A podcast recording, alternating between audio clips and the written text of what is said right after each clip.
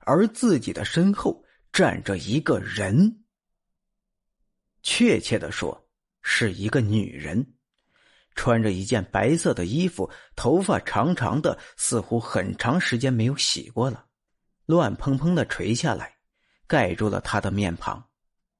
这女人的两只手正缓缓的向上举起，并向小哲的脖子伸了过来，而那双手却在往下滴着血。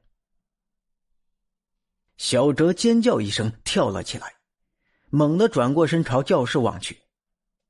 然而，哪有什么人呢？教室里除了他以外，空无一人。只有那些桌椅在教室里安安静静的陈列着。此时，小哲又转过头来，去看玻璃，玻璃里面只有小哲自己的脸庞，哪里还有什么女人呢？难道是因为缺乏睡眠，自己的眼睛花了？此时的小哲瞪圆双眼，豆大的汗珠从额头上流下来，滴在了英语书上。小哲惊魂未定，环顾着教室四周，看着教室的每一个地方。他很希望刚才是某位同学在搞恶作剧，这最起码会让自己得到一丝安慰。他环顾四周，在教室里来回走。他走过了一排又一排的桌椅，不停的看着。他幻想着书桌下面会躲着那一个搞恶作剧的恶棍。可是这些书桌连书箱都是空的。小哲环视了一周，什么也没有。小哲非常的失望。正当他走到教室门前的时候，教室里的灯突然间灭掉了。小哲的心已经提到了嗓子眼他想起教室的灯开关就在前门的旁边，他慢慢的走到开关前，用手去摸那个开关，想把灯点亮。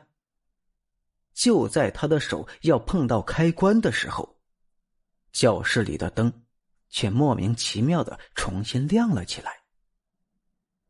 小哲去看那灯，亮亮的，和刚才一样。搞什么鬼？夜深了，电压还这么不稳定。小哲惊恐又埋怨的说了一句，紧接着往左跨了一步。借着门前的小窗口向门外望去，楼道里依然很宁静，空无一人。灰白的灯光还在亮着，其他的房间依然房门紧闭，门里漆黑一片。整个八楼就只有小哲一个人在这间屋里。小哲将前门打开，走出教室，向着门右边长长的楼道的另一端望去。一片灰白，一切都还是那么的安静。小哲长出一口气，伸了个懒腰，转身回去。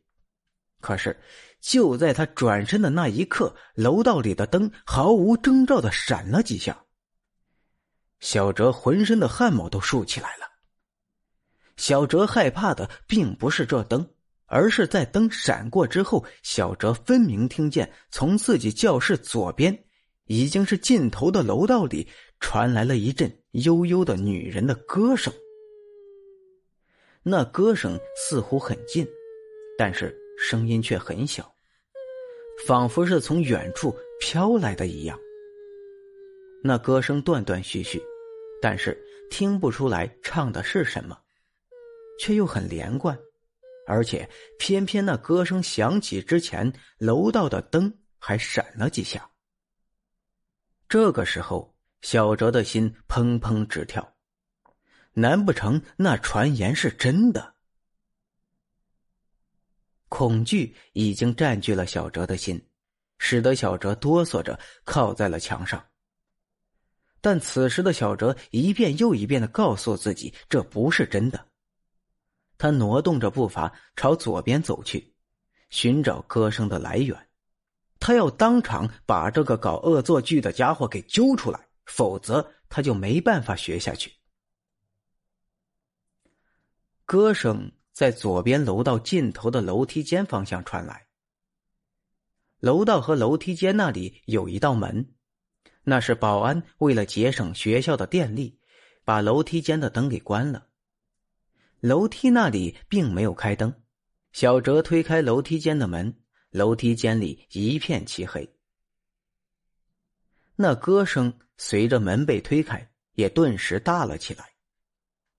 小哲摸索着打开了楼梯间里的灯，灯亮了，楼梯间里空无一人。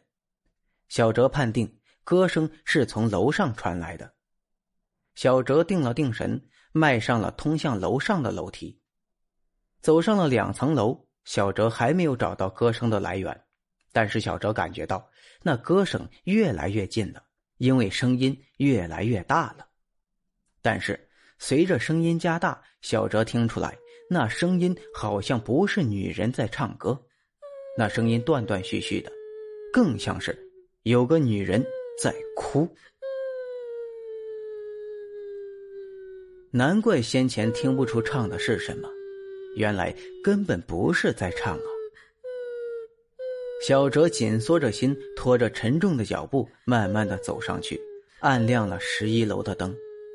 突然，那断断续续的歌声停了，同时他看见上面一个女孩子的身影快速的跑上楼去。那个女孩子穿着白衣服，头发蓬松着披开，倒有些像自己在教室里的窗子里看到的那个。总算被我找到了。